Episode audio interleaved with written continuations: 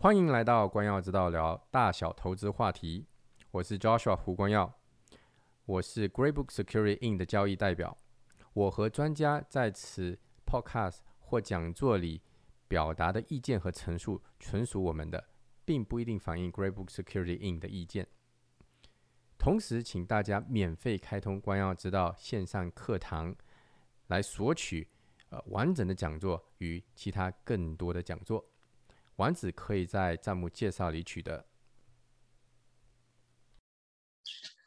大家好，欢迎来到这一周的光耀之道每周专家系列讲座。我是 Joshua 胡光耀，高博房地产私募基金的执行董事。那这高博房地产私募基金是一家资产管理公司哈，呃，一到目前为止大概投出去了九十几个项目，为我们的客人呢管理的资产，呃，超过十五亿加币哈，投出去的。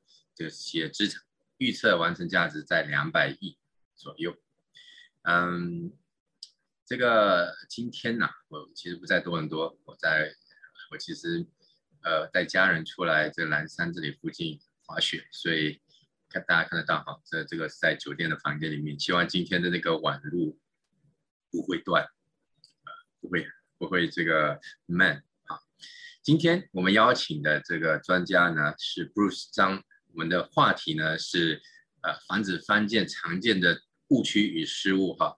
那这个 Bruce 是三维行的创始人，目前为止呢啊盖的房子独立屋呢就超过一百多套了，超过百多套。那准确的数字呢，呃，待会请他介绍一下，那我就不不知道了哈。不过我知道他那个检验房屋啊超过一万套以上。大家都知道这个 ten thousand hours 一万个小时，对吧？只要任何东西，呃，做了一万个小时就可以是专家了。我讲的是那个一万个小时是专家，这个像比如弹琴啊等等，这些是非常专家的专家。好，那讲到房子呢，那 Bruce 呃一这个这个这个专家呢就当得更更这个理所当然了。所以今天非常希望他呢能为我们分享这些房间。常见的失误，好让我们呢可以避免这些失误啊。Bruce，欢迎，欢迎来你为我们分享。哎，教授你好。呃，欢迎大家今天晚上过来呃听一听我的一个讲座啊。实际上也谈不上讲座，跟大家呃聊聊这个房子里面的一些事情，呃，也分享一下我曾经交过的学费。啊，这样子呢，把我交过的学费啊，吸取的教训告诉大家，这样你们就不用再交第二次学费了啊。嗯，我先把我的这个课题给 share 一下啊，这样子我们就可以比较快的开始。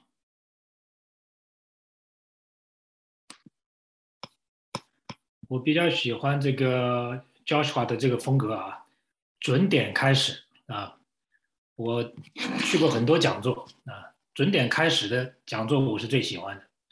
首先对这个来准时来的人啊，也是一个尊重啊，不然的话你一直往后面拖，来的和不来的，来早来晚没有区别了。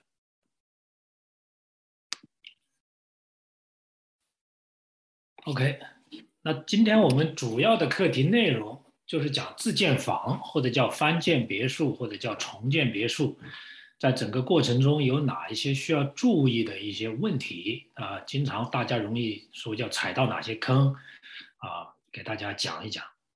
呃，随着市场地产市场的不断变化，那这个重建房在我们华人社区越来越广泛。但重建房本身这个行业，在加拿大一点也不。也不是很新，就是很久了啊，已经有超过一百年的历史。很多人，他们当年买了一块地，然后呢就自己买材料、自己施工、自己做啊。后来整个地产世道形成了一个专业化，那么有些人就自己不会做，就花钱请人做，啊，市场上就出现了一些叫 builder 啊，或者叫 contractor。啊，业主还是那个业主，只是有些业主自己不做，找 contractor 做；有些业主自己动手能力强，他可以自己做，我们叫 DIY。所以这个市场实际上长盛不衰，只是近啊十几年开始在华人社区越来越受欢迎。那在开始之前呢，我先做一个自我介绍啊。那我的英文名字叫 Bruce 张，中文名字叫张夏景，夏天的夏，风景的景。呃，并不是因为我的妈妈姓夏啊，主要是因为我在夏天出生的，所以有一个夏字在里面。那我是一九九九年来到了加拿大，然后两千年的时候我就开始啊，这个创建我现在这个公司三维行。主要在地产行业里面呢，就做这个咨询业务。我九九年来的时候，我最早是做这个 home inspection 啊，building inspection，就是做建筑的检验啊，验楼师。因为我在国内，我本身是结构工程师的背景啊，我是学的这个土木工程、公民建专业，所以从大学到工作到移民加拿大，一直到现在。我就没有离开建筑这个行业，呃，比较执着。那么在加拿大到现在算起来已经做了有二十多年了。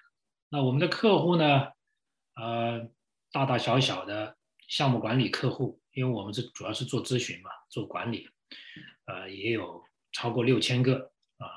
那验的房子啊，已经超过一万套。我们平均一个房子验房需要两到三个小时。啊，所以你刚才这个 George 说了，那我们花在房子上的这个专业时间已经有好几万个小时，而我们验房和很多房地产经纪和很多业主有一个最大的不同，就是我们真的是拿着放大镜去看这个房子，每个地方我们都会看到，而地产经纪也好，我们的普通业主也好，那你一天可以看十个房、十五个房，基本上属于走马观花的。啊，并没有对整个建筑的细部啊进行仔细的观察，而我们是真真正正每一个房子要花两个小时去看的，啊，正是因为这样一种经历，结合我们在翻建或者重建房的过程中，那我们对我们有一个很好的帮助，就是我我的经验对我在做项目的过程中有很大的帮助。我知道建筑商他现在这样的施工模式将来会出现什么问题。哪些方法对，哪些方法不对？那我们的整个合作团队也都是非常专业化的。我们往下面看，大概的公司也给大家介绍一下三维行。那我们的主要的业务目前是四大块，一个呢是项目开发管理，啊，就是做业主的代表。这个有一点类似我们 Joshua 他们公司，当然他们公司很大啊，我们公司很小，但是做的事情是差不多。我们可以做项目开发管理，呃，管理业主的投资项目，也可以做工程监理，这是我们一块常规业务啊。我们的这个业务量是很大的，就是在施工的过程中，我们到现场去检查总包商或者分包商他的工作是不是符合设计和政府的要求。啊，因为我们都知道，政府在建筑施工的时候会有一个 inspection，但是政府的 inspection 它的标准是非常低的，啊，基本上就是说你这个房子不会出现安全隐患啊，那政府的 inspection 它就过。但是对于自建房这样一个 level 的客户来说，政府的检查远远不能满足他们的需求。它好歹也算是一个定制别墅吧，对吧？你不能和政府的那种。我们叫，呃，这个叫做安居房也好，是这个经济适用房也好，那种标准，它只是保证一个基本安全，啊，所以我们经常会到各个工作现场做大量的工程监理，同时我们做工程项目咨询，做 consultant，啊，在建房或者在房地产开发的过程中，有一些各种各样的技术解决方案，呃，这个咨询包括项目的可行性 feasibility，啊，一直到这个项目定位。呃，和这个项目的呃工程的这个工程合同的签订与审核等等等，这些都是属于我们工程咨询的内容。最后一个就是常规业务，就是我来加拿大之后啊，做了二十多年，一直在做，即使到今天这块业务我仍然没有扔掉，就是我们做楼房检验啊，除了民用的 residential，我们也做很多的啊商业的和工业的建筑检查啊，基本上啊市场上的大的银行和保险公司啊，比方说 RBC、BMO 啊、TD 啊，然后一些保险公司，他们在房子的这个建筑物的 refinance 和贷款的过程中。通常大宗物业都会需要有一个房屋检验或者叫呃建筑检测的一个评估报告，结合市场的评估报告，他们给这个房屋贷款要给出一个最终的金额。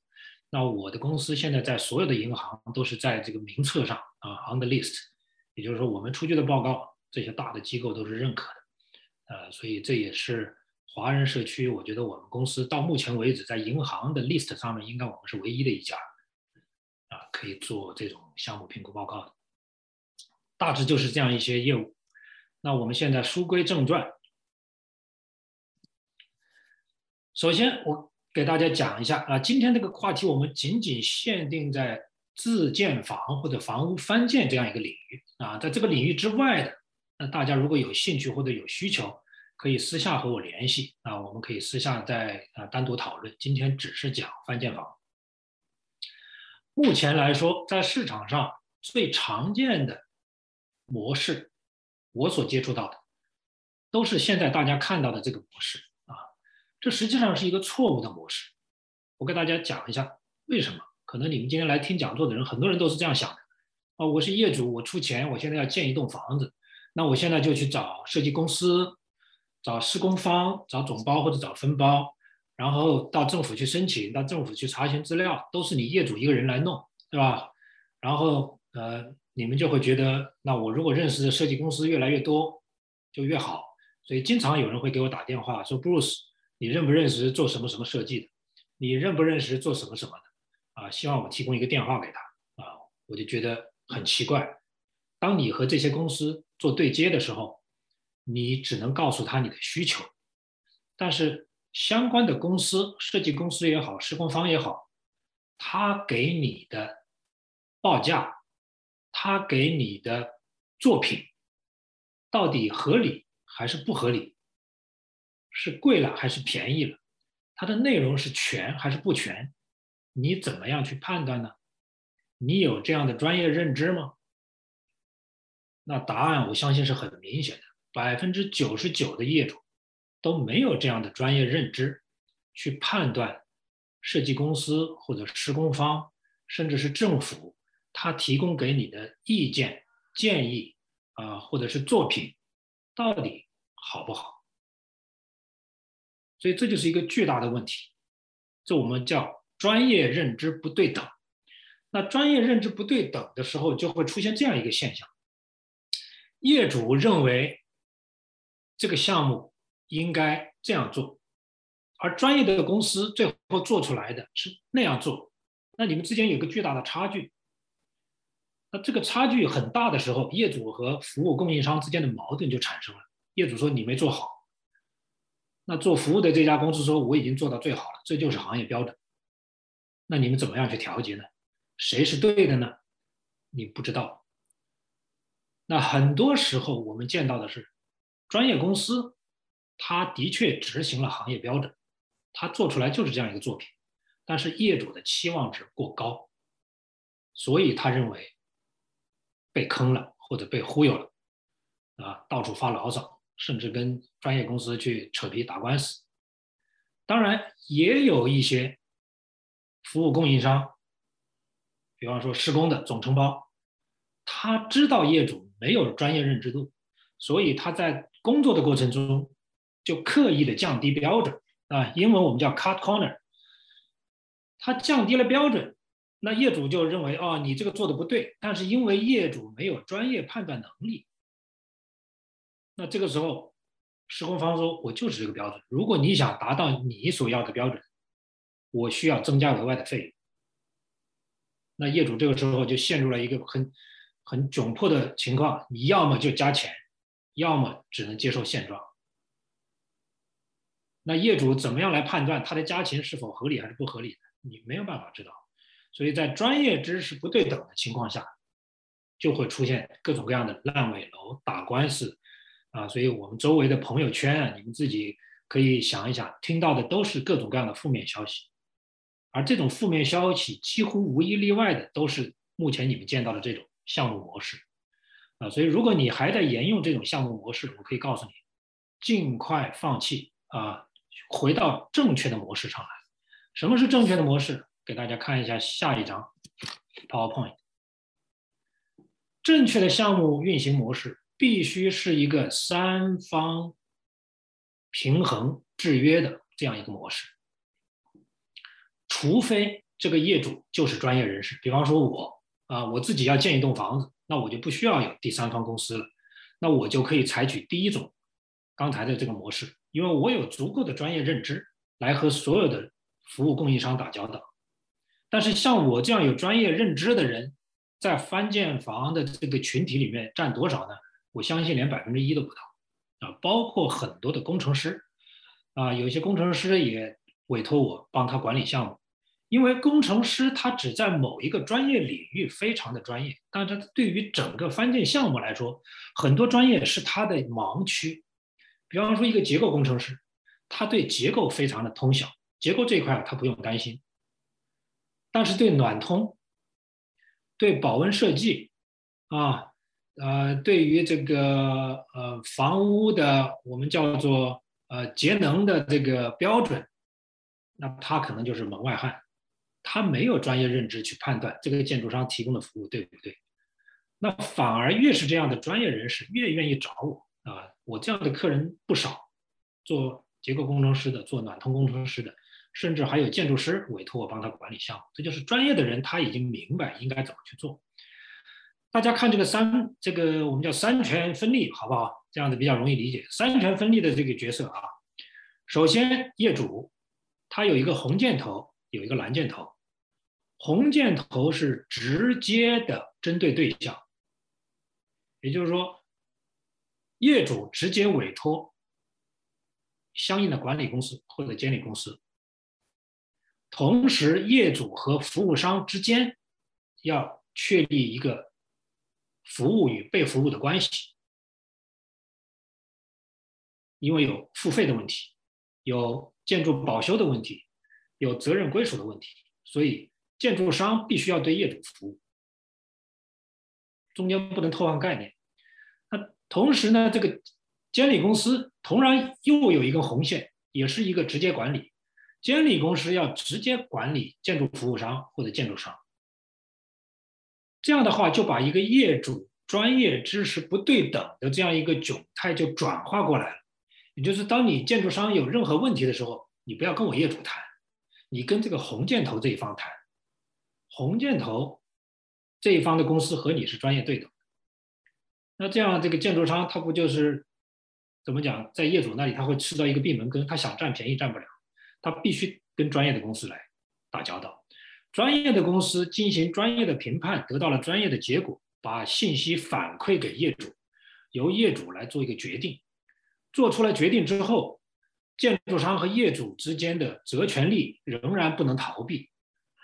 该提供质量保修的，该付款的，啊，该怎么样，继续由业主和建筑商之间产生这种合约关系。啊，如果大家都在国内待的时间会长一点，接触过房地产的话，在国内有这样一个概念，大家一说可能就明白了。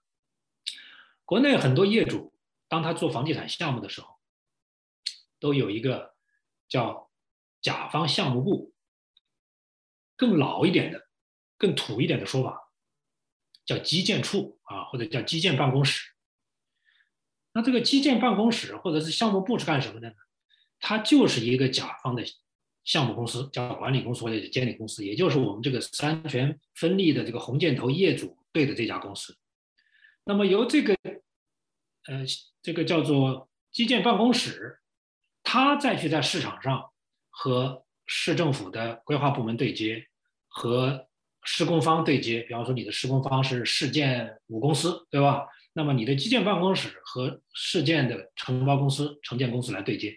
这个时候大家是专业对等的，他想占你的便宜也很难，你给他下达的指令他也得遵守。啊，所以在国内实际上我们已经采取了这种运行模式，只是换了一个名字的叫法而已。那么到加拿大以后，仍然是这样的模式，因为整个建筑领域可以说是全球，所以全球啊很多行业里最原始的啊，这么多年变化最少的一个行当啊，自始至终保持着这样一种传统的运营模式。所以这才是一个正确的运行模式，大家看清楚了啊。然后我们就继续往下看。关于提问啊，如果你们愿意的话，我可以顺便提一下，你们可以在这个对话框里啊，就这个 Q&A，你们可以把问题打上去，这样我如果能看得到的话，我就会及时的回答。当然，你也可以等到我的讲座到最后啊，进行一个集中答疑也可以。好了，那现在我们就按照正确的项目运行模式往下讲。有哪些项目中的几个大项啊？尽量避免大家去犯错误。啊，那现在已经有人开始提问了。那作为监理公司，如何保证派出到工地的监理机都是有经济和资质的呢？我相信不会每个项目都亲自监理吧？对，那这个地方呢，我给大家解释一下啊，为什么写了一个叫管理或监理公司啊？监理是项目管理的一部分。那真正一个项目做得好，我们是建议直接做全程项目管理。所谓的全程项目管理，也就是说从呃设计阶段，这个项目公司就介入，就相当于你的基建办公室嘛。基建办公室都是在项目立项的时候就介入，对不对？那前期你基建办公室的人会去到现场去去做这个监理吗？不会的啊，所以我们要尽早的介入。那前期的时候，项目管理公司会做什么呢？做项目定位。同时，经过项目定位，通过项目定位的结果来进行适当的招投标。以设计公司为例，市场上的设计公司啊，成百上千，他们的收费相差十倍、二十倍，那你怎么知道该找什么样的公司呢？我给一把电话，你给二十个电话，你你仅仅仅是挨个打电话吗？这就完全就错了，对不对？我们根据项目定位。来决定应该用什么风格的设计师事务所，什么级别收费的设计师事务所，啊，一分价钱一分货。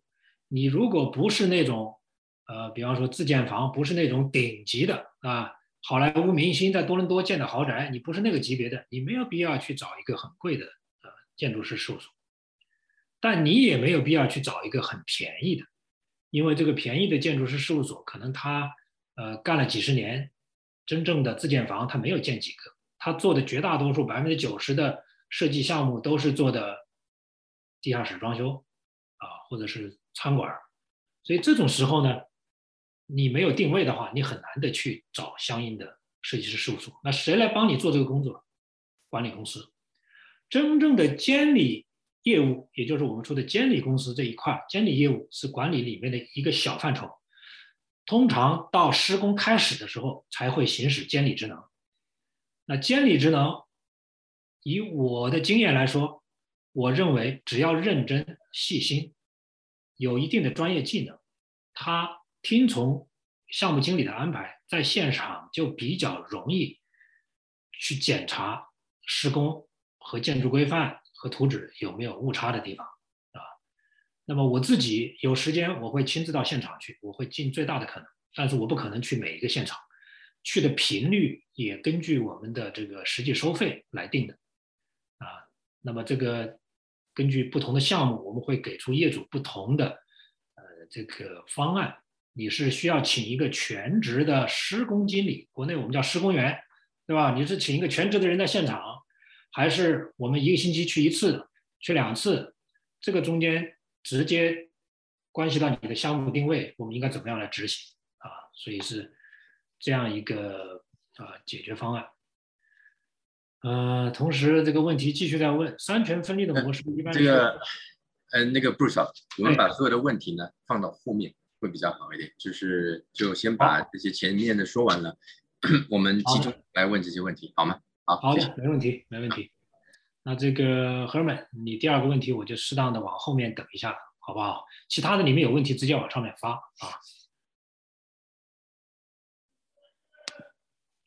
好了，那我们先来讲建房子中间几个大的环节。大家问的最多的就是总承包商啊，我们叫 general contractor。一个项目需不需要有 general contractor？我的答案是不一定，OK，取决于你的项目定位。当然，绝大多数的情况下都是有 general contractor 的。有的时候有一些业主，他自己的专业技能比较强，他只需要在某一方面依托第三方公司，那这个时候他是可以不找 general contractor 的。啊，而且这个时候如果他的房子是用于自住，他也没有必要因为一个我们在安省的话，我们就呃这个没有一个这个 t a r r y on 的这个资质的要求，说一定要找 general contractor。所以说，在是否找 general contractor 的时候，我今天给你的一个信息就是，你的项目里不一定要找 general contractor，这是第一个概念。第二个概念就是，我需不需要买 Terry on？啊，如果你在 BC 省，我不知道今天听课的人有没有在其他省份，BC 省也有一个啊，这个叫呃五五十，好像是，它也有一个 warranty 啊。五年、五年、十年，安省是一二七，一年、两年、七年。好了，那每个省都有它的这个保险，也就是对新房子重建房，为了保障消费者的利益，要求总承包商给的一个保险。那我们以安省为例，如果你的房子是自住的，你并不是建完这栋房子就拿出去卖。那从法律上讲，你是可以不购买 Terry on warranty 的，也就是说，这个时候你找的 general contractor 他可以不跟你购买 Terry on warranty。如果你有一方面的专业技能很强，你也可以找一个 contractor，他只做其他的部分。你作为业主，你可以自己做 general contractor。啊，所以这个概念非常重要。我希望我今天讲的内容主要是针对业主啊，呃，那如果你是总包商。可能你不大愿意听我说这个话，等于我断了你的财路啊。但是对业主来说，我觉得你必须要专业透明啊，因为专业认知度你不专业认知度你不够啊。我现在尽可能多的告诉你信息，所以你业主是可以自己做总承包商的。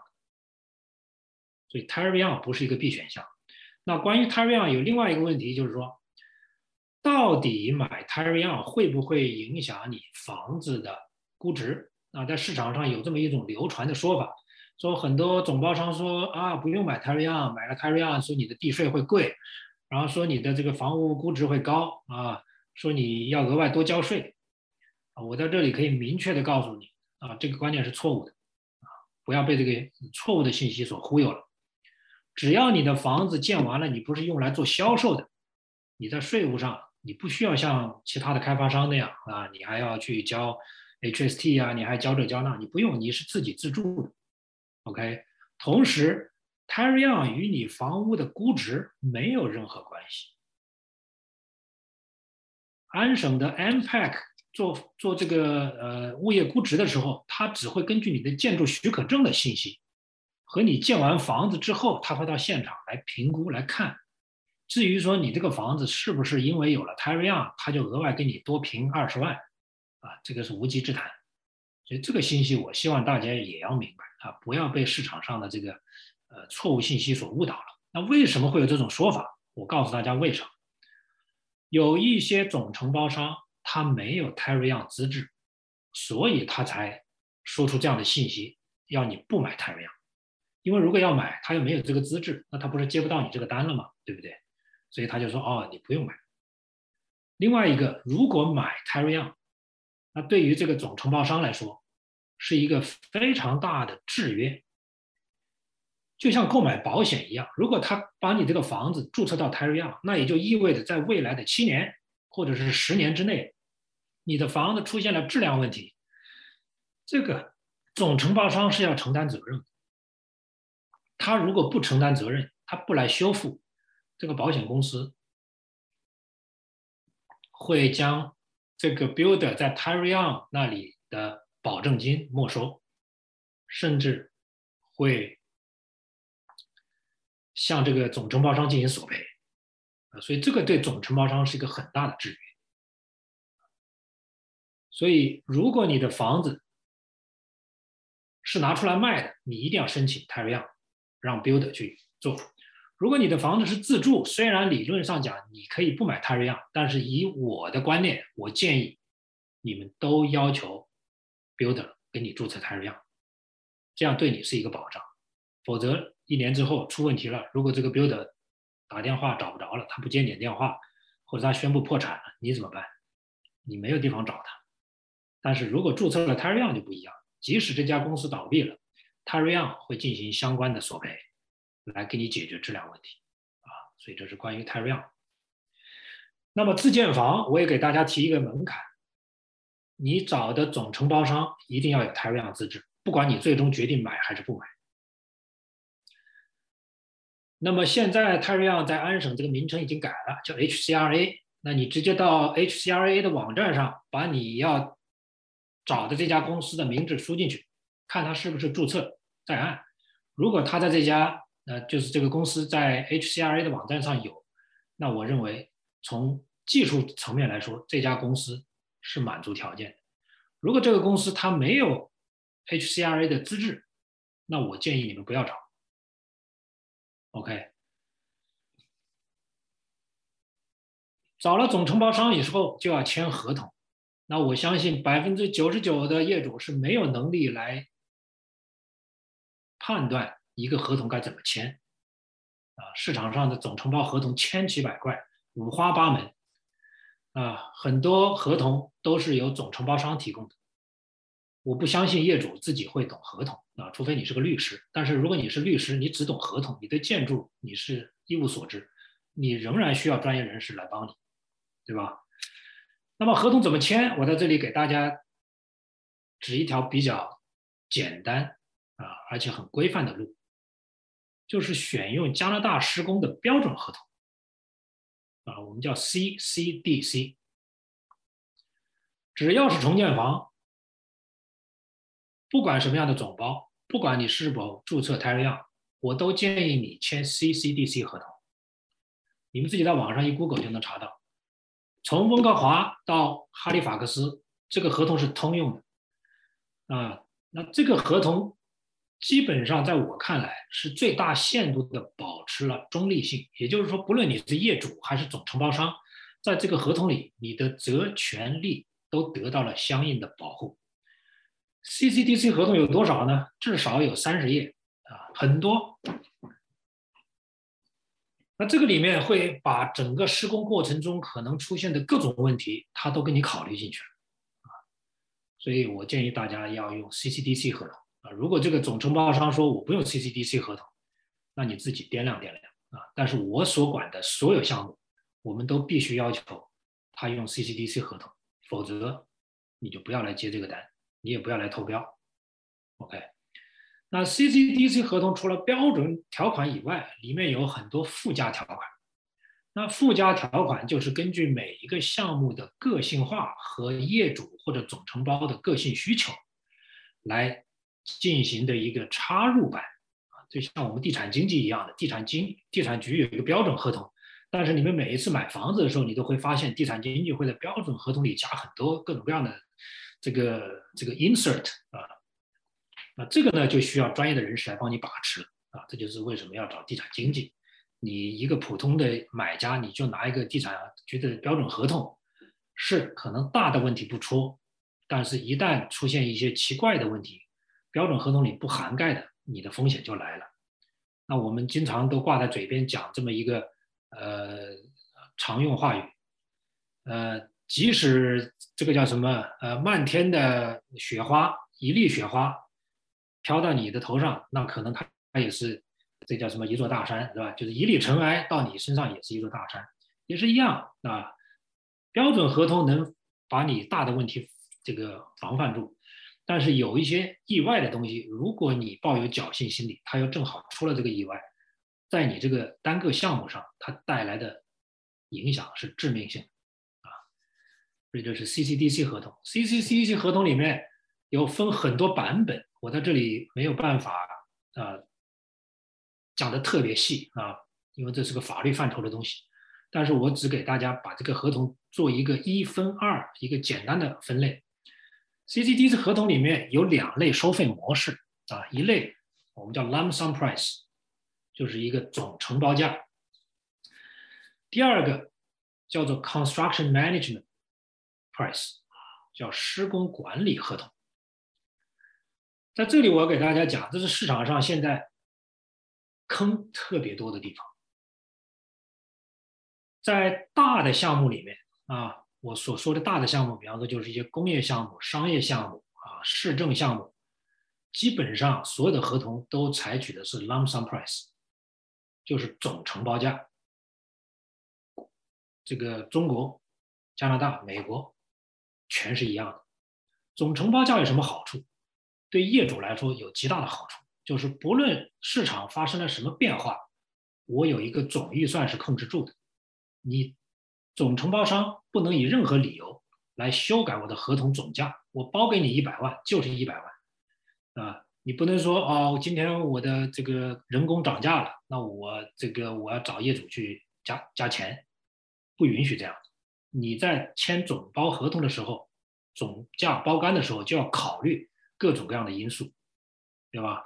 或者说原材料涨价了，那你说不行，我这个涨价的这个我要转嫁到你。仍然不行，你自己要把这些风险预算进去。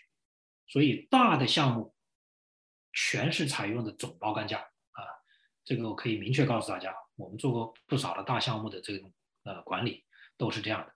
但是到了自建房这个圈子就很混乱了啊，特别是近几年这个咱们这个自建房的市场越来越蓬勃的时候，那么很多 builder 为了接单。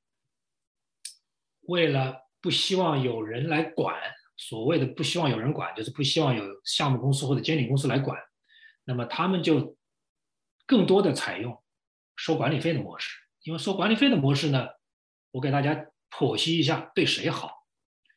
刚才讲了总价包干模式对谁好？对业主好，对不对？因为你的预算很容易控制。收施工管理费模式对谁好？对总承包商好，因为他旱涝保收。你一个项目，不管你最后项目开支多少，他的管理费已经收定。同时还有一个混淆概念的地方，就是他会跟业主说：“我已经收了你的管理费了，你的这个项目是我来管了，你不需要再找管理公司了。”是不是听起来是很自然的？因为都叫管理啊，所以“管理”这个词是个很宽泛的词。所以他如果说出这样的话，那你就知道他已经在给你挖坑了。他的管理和我们讲的三权分立的第三方管理是完完全全两码事。他的管理只是在管他自己的生意，确保他这一单他稳赚不赔。至于说你的实际开支多少，因为你没有 lump sum price 来控制它，这个价格可以到时候非常的弹性。比方说挖地基，是吧？等到挖地基的时候，他告诉你啊，这个我们原来预算挖地基是十万块，现在对不起，我们找的好几家公司都是二十万，你付吧。那多出来的这十万谁承担？业主。他的管理费会少收吗？不会。如果他是按比例收费，他的管理费会收的更多。所以这种施工管理费模式的最大受益者是总承包商。在某种程度上，我也觉得情有可原，特别是在疫情期间，我们都经历了建筑材料大幅度波动的情况。如果这个总承包商采取的是总价包干模式，对他的这个经营风险是非常大的。所以有一些总承包商就转为收施工管理费模式，情有可原，这个是没问题的。但是对于业主来说，特别是对于没有专业认知的业主来说，他如何控制地基的成本从十万变成二十万？这个中间到底有多少是水分，有多少是真正的市场波动呢？业主无从认知，没有办法判断，那是砧板上的肉，任人宰割啊！所以我认为，在有可能的情况下，尽量不要签署施工管理费模式合同啊！这个是 CCDC 里面合同的两大类，我只给大家讲到这儿，因为再再讲就变成法律课了。呃，说到法律课，我也可以顺便给大家提示一下，安省现在新的建筑法出台，在二零一九年十月一日出出台，在你们签署合同的时候，你一定要注意，你现在签的合同是跟新建筑法走的。新建筑法对业主有极大的保护这个作用啊，很多业主不知道，还在走老的法律诉讼程序，这是完全是错的。这个在合同里呢，呃，你一定注意啊，你们要用新建筑法。新建筑法将来一旦有项目纠纷，采取的是 judication 政策，而不是到 court。全安省都改了，也就是说，你跟总承包商之间有纠纷。不要去法庭啊！我给大家重申，直接到安省的建筑仲裁局啊，叫 ODEC，ODEC 有专门的专职法官来裁决，三十五天之内你的判决就下来了，花费非常少，这一点对总承包商是不利的，同时对于一些无良业主来说，对施工方也是很有利的。有些无良业主想赖钱不给，那这个时候如果你是做施工的，我也告诉你，你一定。不要去法庭，你到这个 ODEC 去，三十多天拿到裁决，你就可以在他的这个房屋上挂一个产权，随时就可以变现。他必须要付款，比你以前走那个 construction lien 要简单快速的多。这都是合同里面所涵盖的很多信息啊，而这个信息，我相信今天听课的人几乎没有人知道。说到了这个合同，我刚才讲总包或者是施工管理费两种模式。都会不可避免的面对一个问题，就是额外开支。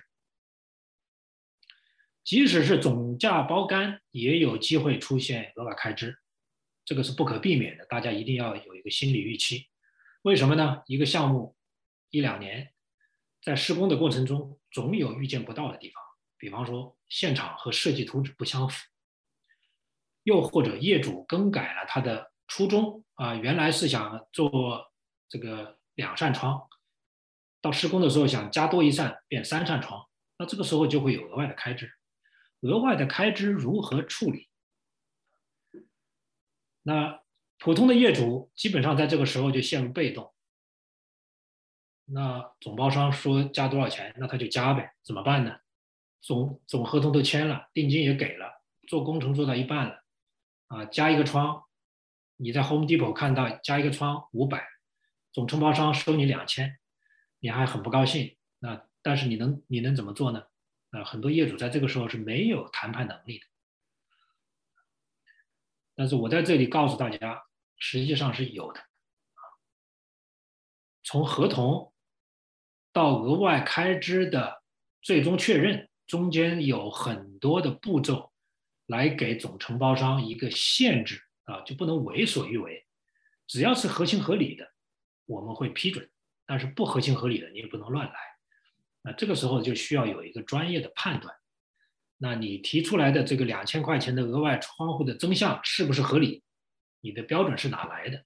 你的报价是哪家公司给的？是不是我们甲方需要的？所以业主要有一个非常清晰的头脑，在这里你才能跟总承包商去谈判。啊，一旦开工，我们的基本原则是不要和总包商搞得太僵。这样子对业主、对整个项目的进程都不好，但是更重要的是，也不要太懦弱啊！特别在和总包商打交道的过程中，你一旦懦弱，你就是待宰的羔羔羊。但是作为业主，你也不要太过的无理啊！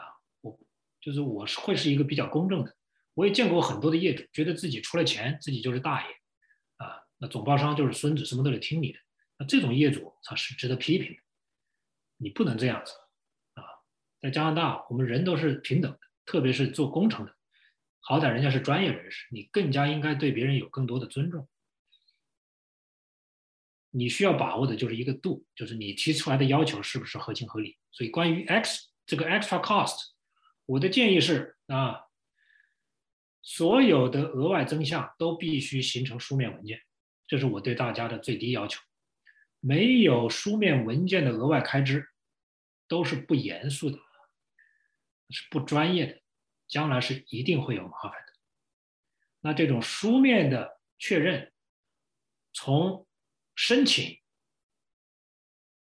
到确认要有明确的文字啊，这个文字可以是 email，可以是专门的我们叫变更通知单，也可以是短信、微信，怎么都可以，但是一定要书面的东西。首先申请两方面申请，一个是业主申请变更，一个是施工方申请变更。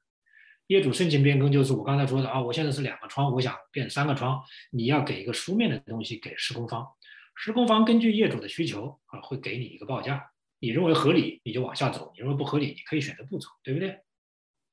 好了，施工方有变更，同样的，你比方说，嗯，这个木材涨价啊，去年我们都经历了，那么业这个施工方就要申请。额外开支，他会告诉总承包商说：“哎呀，我现在木材价格涨了啊，原来十万的木头，我现在要收你二十万，额外收十万块钱。业主要批复，同意还是不同意？业主同凭什么来批复呢？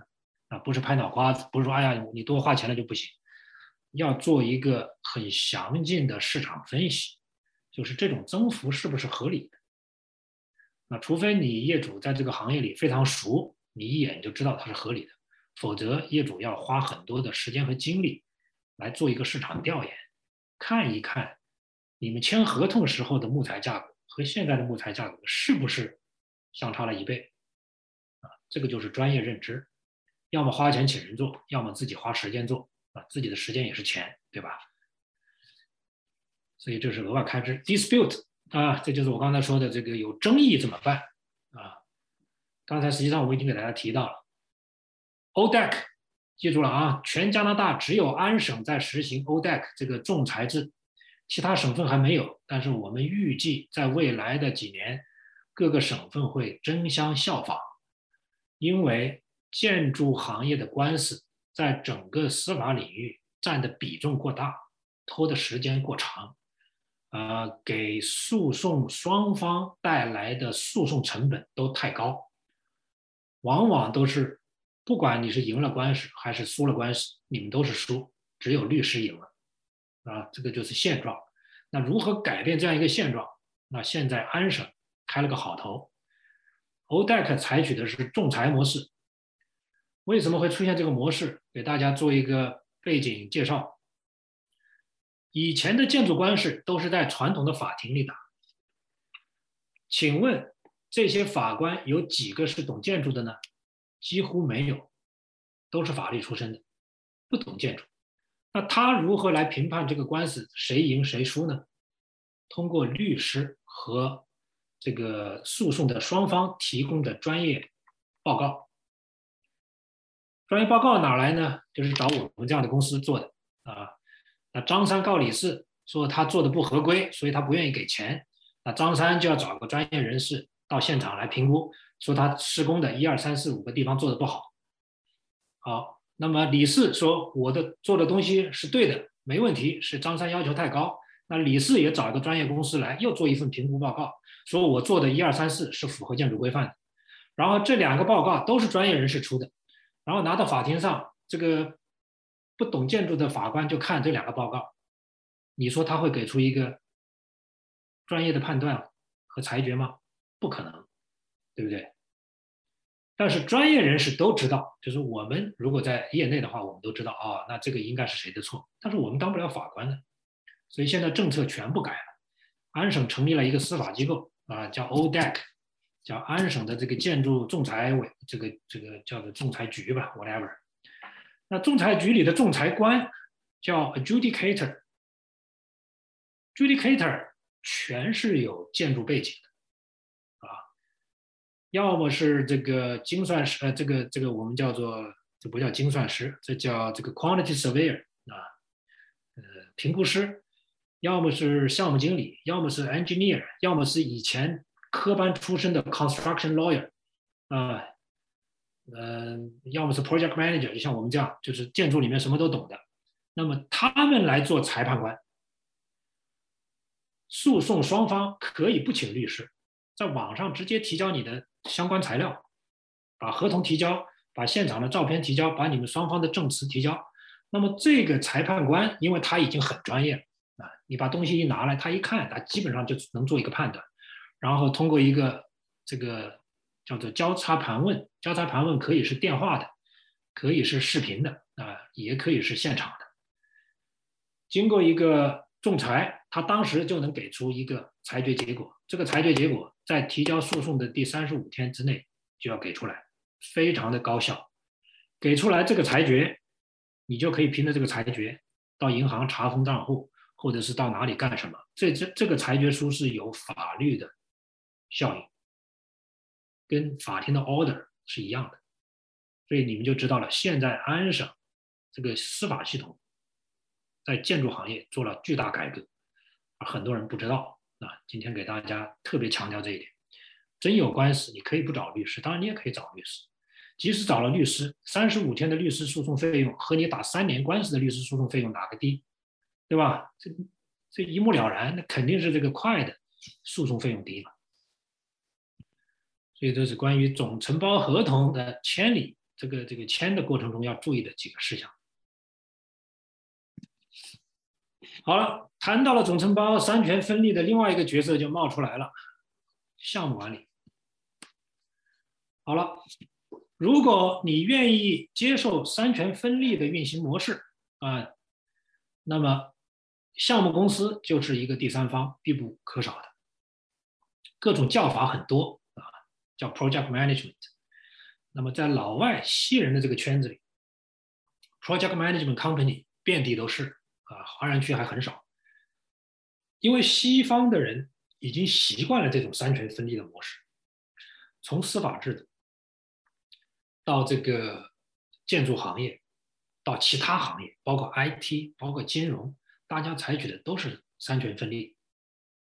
以我们这个高博为例，哈，高博他们吸收这么多投资资金，投资资金的人说白了就是甲方。项目最后实施要有这个总承包商来施工，那中间缺一个环节，对不对？那么他们是做整个资产管理的，他管理接接到客户的这笔钱。那么这一帮人就是非常专业的，他说白了做的就是 project management，他确认这个钱能够在项目里合情合理的使用，保证一个回报。自建房实际上是一样的，只不过这个业主他不是说把钱拿出来他就不管了，他是把钱拿出来，同时他还要参与，因为什么呢？因为他要住在这个房子里，这是他的自建房，他和纯地产投资还是有一点区别，但是模式并没有变，对吧？所以项目管理模式，大家就会问了：哎，那这个我们的 Terry on 怎么办？你这个工作范围怎么办啊？那我就给大家捋一捋。首先，项目管理模式和 Terry on 之间没有直接关系，因为 Terry on 是由总承包商来提供的，他给你注册，谁施工谁负责。这一点大家一定要思路非常清楚，不要被人绕糊涂了啊。很多人绕糊涂了，就是说，哎呀，这个东西因为有个项目公司出问题，我就找项目公司，那你这个项目就找错了。第一责任人是施工方，这个在全世界任何地方都是这样，谁施工谁负责，对吧？那么项目项目公司是不是没责任了？不是的，项目公司有项目公司的责任，对吧？他在管理的过程中，他必须要帮业主解决问题，和我们买车一样，你买了个车出了问题。你找谁？你找车行，对不对啊？工厂在哪？你也不知道。但车行能跟你做什么呢？送到工厂去保修，他会跟你查询哪些是保修费包含的，哪些是属于业主的额外的这种，就是呃损耗是属于不包保修的。那一个代理车行，他要做到专业，在市场里这么多年，那他就要做到他该做的事儿。那你不能说。我不管是哪个车，你就得跟我保，那这个有点胡搅蛮缠，对吧？那项目公司是一样的，我们会把这个施工方抓得牢牢的，我们要风控，只要是属于施工方质量保修范围的，我一定要让施工方把这个东西给你修了。如果修不了，我们有备案，对吧？有这种 B 方案、C 方案，总之我们存在的目的就是。最大限度的保护业主的利益，所以 t a r r y o n 是没有问题的。OK，那么工作范围是什么呢？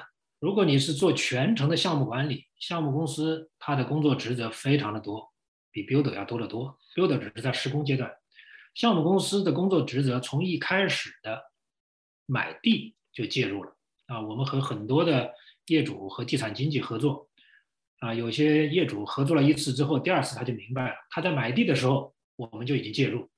我们的角色是什么？我们和地产公司、地产经纪合作，我们知道业主的需求，我们给业主有一个专门的项目定位，我们就会明确的告诉地产经纪，你买什么样的地。这样实际上大大提高了地产经济的工作效率，因为地产经济它不是一个这个建房子方面的专家，他不知道什么样的地皮在施工的过程中会出现什么样的麻烦，同一条街上。那左边的地皮和右边的地皮在施工的时候可能会差十五万到二十万的建筑成本，那这个地产经济有这种概念吗？没有啊，但是我们有，所以我们在买地的时候就会和地产经济配合，在一些复杂的地块，我们会进行这个叫做呃 feasibility 这个 study，就做可行性研究或者叫做背景调查 due diligence，那这些都是我们要做的工作，这个总承包能做吗？他是不可能做的。当买了地之后，我们就要根据我们的项目定位，对设计公司进行一轮招投标。所以记住了啊，设计公司不是说你看谁顺眼就找谁的，不一样的。我一直都用一个比喻来讲这个找设计师，就是我们吃饭啊，讲究一点的家庭，你们要搞一个家宴，可能你就要考虑今天吃什么啊。你可能选今天主题是粤菜，你也可能根据来的客人说我们这个主题要选川菜，或者是京川菜。那你根据你的菜的主题，你才应该决定去找哪一家厨子，对吧？或者找哪一家大的饭店。好了，你到了饭店里面，懂行的人就知道，一个饭店里有好几个厨子，那他会有不同的安排。那粤菜厨子擅长粤菜。川菜厨子擅长川菜，这就是我们说的，你要进行招投标，要定位，要去捋一遍。你如果不经过这个过程，你直接去找一个厨子，你说，哎，你会不会做粤菜？答案是一样的，他肯定会说我会做，对不对？因为谁都想做生意，我们的商业社会这个是避免不了的。那这个时候你没有给你找到最合适的设计师，也就等于你这桌菜没有做到最合适的胃口。所以我们在设计师定位选择过程中，我们会有一轮招投标，把不合适的公司就淘汰出去。再说形象一点，建筑风格，对吧？你的设计是现代风格，还是古典风格，还是中式庭院？那你对应找的建筑师就不一样。我跟很多客人讲，只讲一个例子，他马上就明白。我说你在中国，你要建一个四合院。你会到美国找全球最顶级的一个老外的设计师帮你设计四合院吗？我相信打死你也不会，对吧？因为这是一个文化骨子里的东西，和设计师的水平高低无关。你会考虑一个有建筑师底蕴，同时他有这个中国古典建筑的这种文化熏陶的人来帮你设计四合院。对吧？我们在加拿大更加是这样的。你要换一个角度想一下，我设计的房子风格是什么样的？我该找什么样的人？但是我们华人也有很多很优秀的设计师。你比方说，密室，对吧？梦露大厦，谁都知道。那加拿大的这个地标，密室的地标，它的建筑设计师是谁？中国人，对吧？所以中国人也有很多很优秀的设计师。但是什么样的设计师他适合什么作品？这个。是要有专业人士来进行归类的，然后设计完了之后，在设计的过程中，我们管理公司的工作职责是对设计师的设计进行优化。优化的目的是为了让施工过程更顺利，让设计更合理、性价比更贴近业主的需求。设计师在很多时候他是有一定的理想化啊，强调一个好的作品。艺术性，有时候呢，成本考虑不是那么精确。又懂施工又懂设计的建筑师在市场上是极少的啊，所以他对施工成本的判断会有一个比较大的跨度。那我们在设计的时候会根据实际的预算，我们会调整一下，建议建筑师这块能不能调一下啊？所以这个也是我们在项目中起到一个非常关键的作用。另外，建筑师和专业工程师之间的衔接也是由项目公司来做。建筑师要这么设计，结构工程师说不行，你这样设计我结构没法做，到底谁对呢？业主就懵了，啊，好像谁都说的对。但是项目公司在这个时候起到巨大的作用，因为最终由我们来实施这套图纸。我们见过成千上万的项目，我们很容易就判断设计和结构的冲突用哪一种方法可以化解，我们会提出我们的化解方案。这个时候很多问题我们在施工之前就解决了。比方说设计中间有一百个啊，那么当然不说那么多了，有二十个我们叫地雷。那我们能在设计优化的过程中就排掉十五个，那这就对施工来说带来了极大的便利。等于你有十五个雷提前排了，如果这十五个雷在你施工的时候才出现，你知道会是什么结果吗？这就是施工方会出现十五个额外的变更通知，加钱，那个时候你的预算会大幅度上升。这也是我们的工作，然后。等设计方案定稿了，我们会进行施工的招投标，这也是一个重点，就是刚才讲的这个 CCDC 合同，我们会对市场上合资格的建筑商发出招标书，你们过来，我们这里有个项目，你愿不愿意做？或者是你朋友啊，业主你自己说我已经找了两个总承包了，直接把它带过来没问题，我们来进行招投标。这个时候对于施工方来说是有压力的。因为他知道他面对的不是一个小白业主，他面对的是一个专业团队，那么他就会给给出一个合理报价。那我们这个时候呢，就会起到一个业主和专业施工方之间的一个有效平衡。我们既不一味的袒护业主啊，提出一些不合理要求，我们也会最大限度的保障业主的利益。这个时候会根据合同，合同里面的施工细节，我们会给出一个。专业意见，哪一家公司更符合我们的项目需求，由业主做出最终的拍板决定。然后等施工开工了，项目公司这个时候才会行使一个监理职能。在施工的过程中，我们会根据合同的规定啊，我们去现场的频率是不一样的。有的项目业主对我们要求比较严，他愿意付更多的钱，我们会额外请一个现场的施工员。常驻现场，天天就在那盯着看看这个总包怎么干事儿，啊，也有我们一个星期去一次，啊，每个星期五去，去完了之后发一个单子发给总承包商，我们在现场发现一二三四五六七个东西你要整改，这才是专业化的项目运作。施工方没办法，我们提出来的绝对不是无理取闹的东西，都是合情合理的。啊，所以这是整个流程，一直到施工完成，我们确保施工方能够按合同、按期、按预算完成工作。同时，在整个施工过程中，项目公司起到一个非常关键的另外一个作用，叫做支付确认。付每一笔钱必须由项目公司签字，你这个钱才能付出去。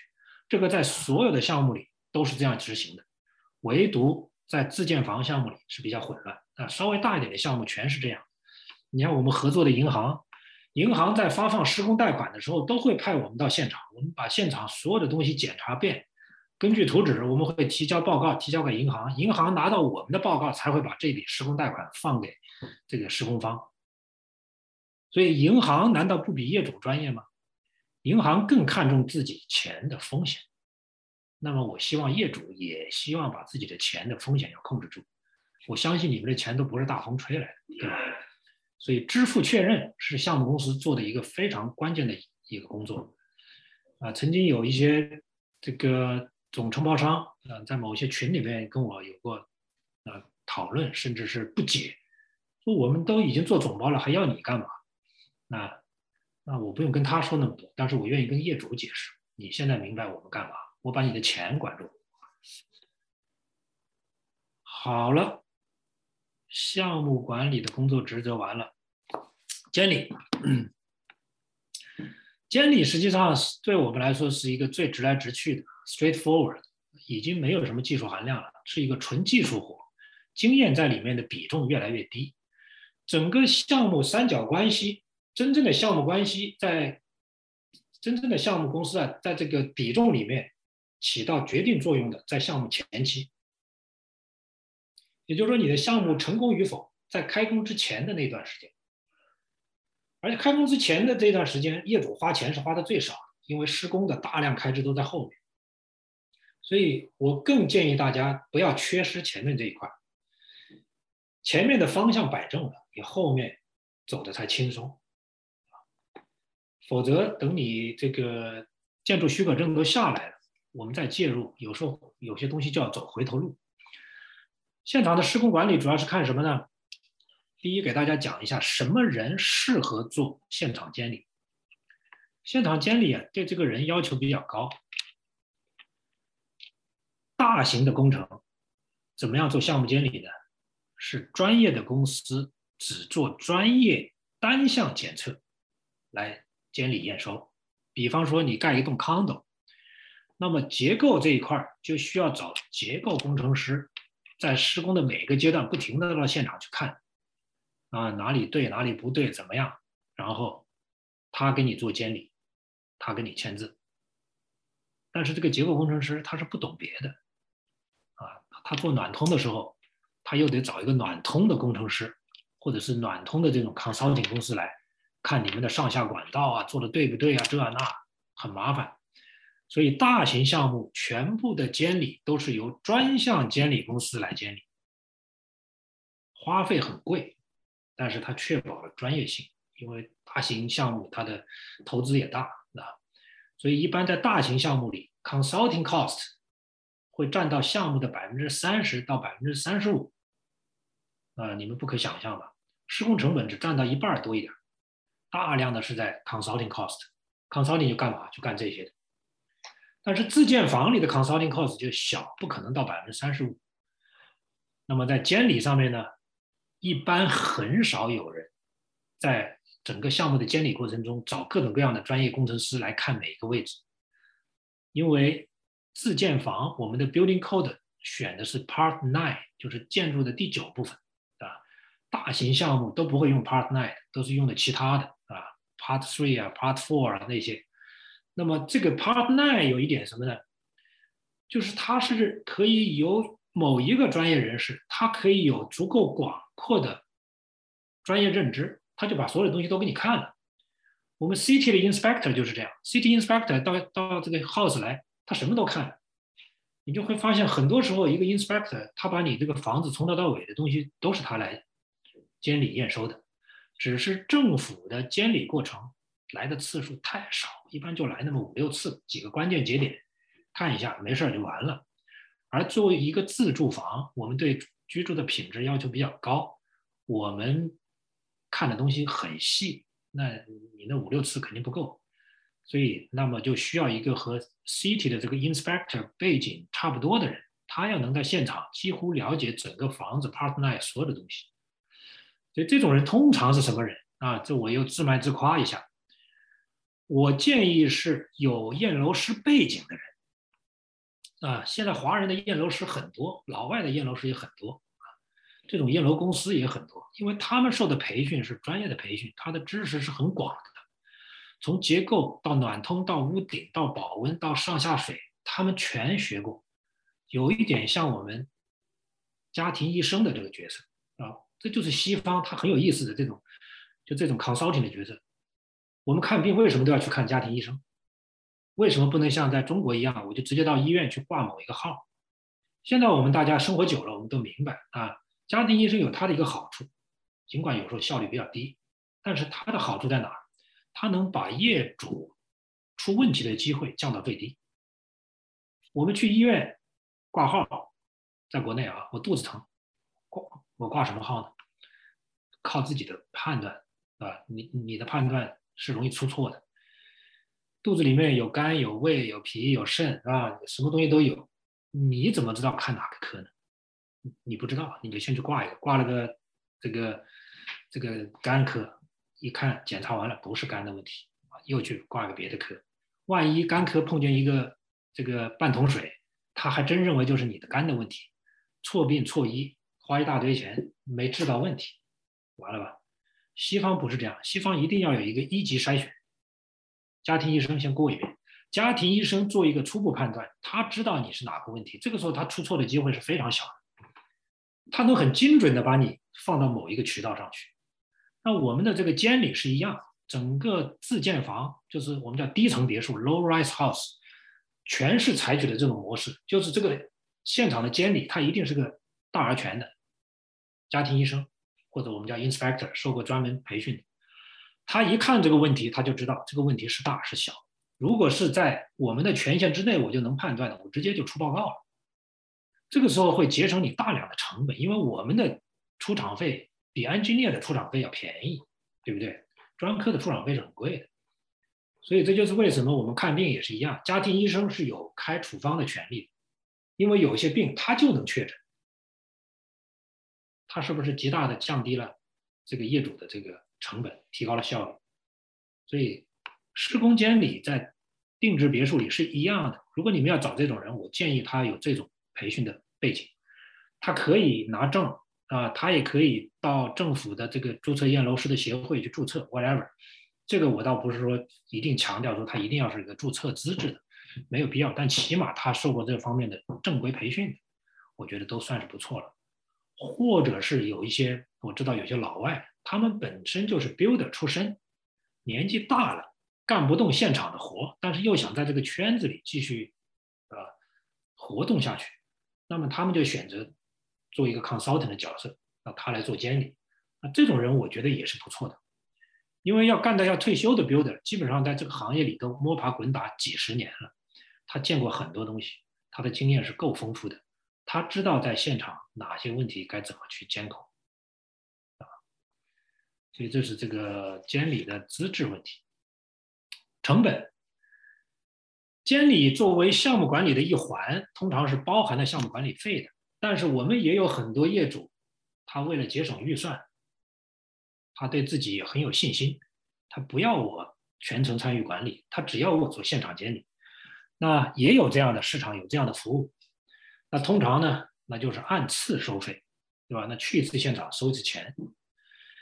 那这每个公司每个人他们收费不一样，那你可以自己去去。去跟他们去谈，那起码我公司这边，因为我们本身就是这个做 inspection 这个业务常年就做，我们公司还有其他的 inspector。那我们建去验一个民用别墅，就是你们买卖房子、二手房买卖，我们去做一次 inspection，那我们的 minimum charge 就是五百五十块，对吧？那也就是说，我们如果做现场监理，我们按次收费的话，我们也是一样，我们只会比这个钱贵，因为去一次现场。我待的时间肯定比我们验一个二手房待的时间要长，所以这个费用是按小时算，所以最终怎么取舍由业主自己来决定啊。但是有这么一个角色，在整个施工的环节中，你必须要认识到，否则你就稀里糊涂的啊。所以这个是监理这一块。好了，这几个大环节基本上讲完了，我想呢，我们就可以开始进入一个提问啊。这几个大环节说白了就是刚才讲的，可能要有坑的地方，啊。哎，好，呃，我看一下，请免费开通关耀之道线上课堂来听以下 Q&A 的部分，谢谢。